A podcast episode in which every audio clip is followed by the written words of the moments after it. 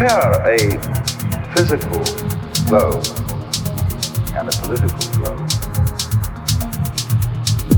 The physical globe is a pretty thing with all kinds of green and brown, wiggly uh, patterns on it.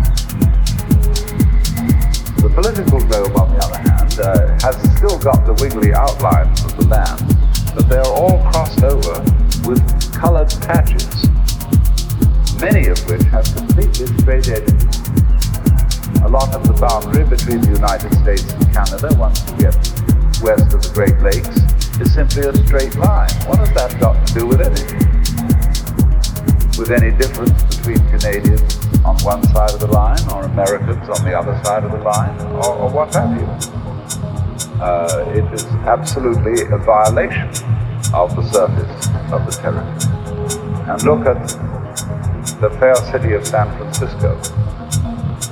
It's a lovely place, but they planted on the hills of San Francisco a city pattern that was appropriate to the plains of Kansas, a gridiron.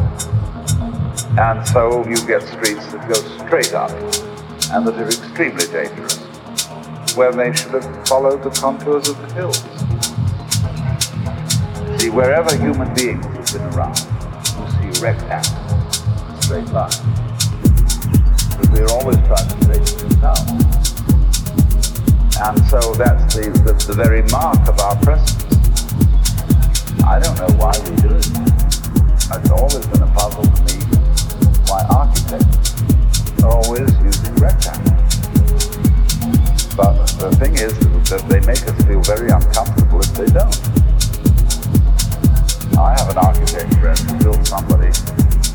like a, um, a snail shell. And it was a, it spiraled in and in and in and in, and the John was right at the center. But everybody rebels against this house. They just feel very uncomfortable. No, no, the furniture doesn't fit. Because all furniture is made to fit in a rectilinear scene. And uh, we, we're always putting things in boxes. See, all thoughts, all words are labels on boxes. Therefore, we feel we've got to get everything boxed. And so we put ourselves in boxes. Everything is put in boxes.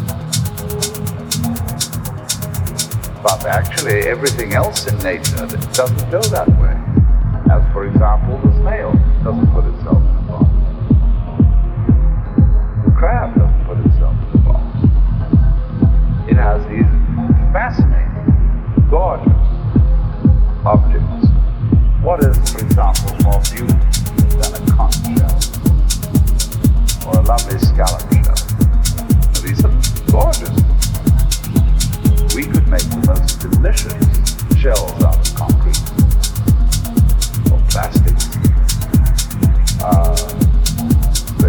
let it do.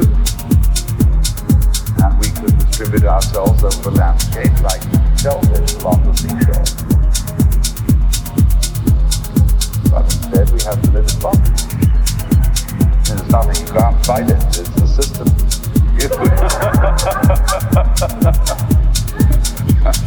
so, you know, then you have to, you, you, you begin to build your furniture and chairs, everything in a place that is a